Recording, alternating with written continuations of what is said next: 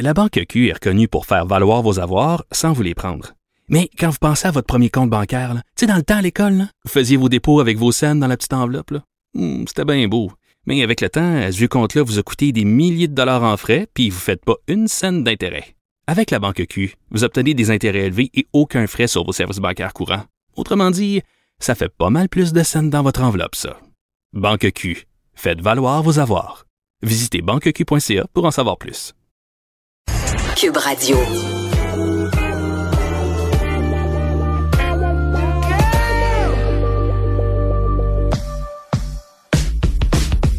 Au lit avec Anne-Marie.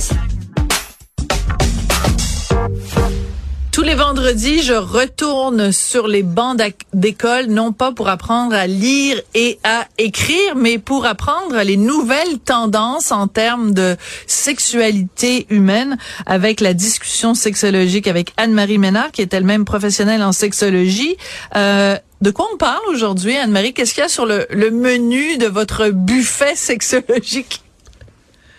Bonjour Sophie. Bonjour. Donc aujourd'hui, on parle euh, du coughing season. Je sais, j'arrive souvent avec des termes anglais, mais on est dans un domaine qui est assez émergent, puis il y a beaucoup de, de, de, de mots qui proviennent d'études anglaises, des États-Unis, etc.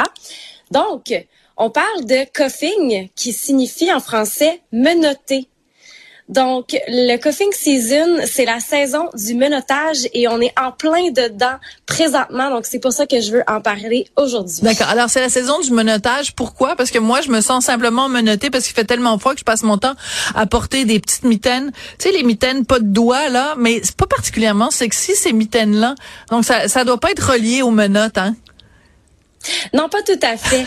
En fait, c'est euh, le coughing season, c'est vraiment une période entre novembre, octobre, novembre et février, où les températures basses et le faible niveau d'ensoleillement nous pousseraient à chercher plus activement un ou une partenaire pour passer son temps, sans le faire nécessairement avec un attachement particulier. Bon, mon Dieu, mais c'est bien expliqué. En termes euh, simples, ça veut dire quoi?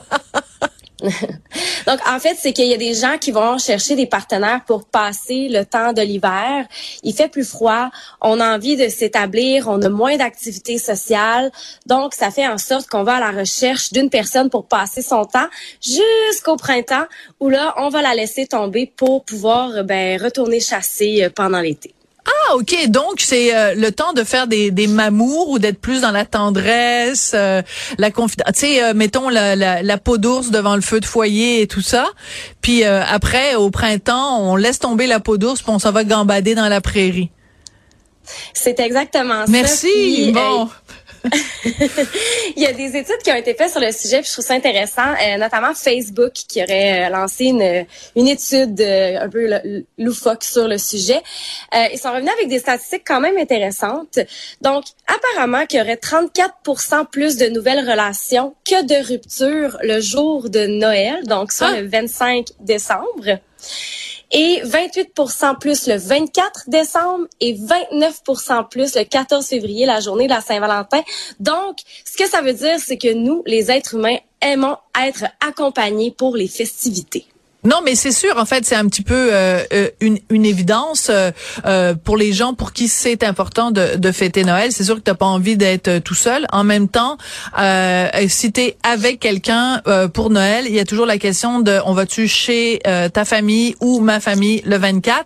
Et personnellement, de- d'expérience, quand je regarde autour de moi, parce que moi je fête pas Noël, mais pour les gens qui le fêtent, c'est plus l'occasion de chicane que d'autres choses. Mais je peux comprendre qu'on veuille pas être tout seul dans cette période particulièrement déprimante temps des fêtes.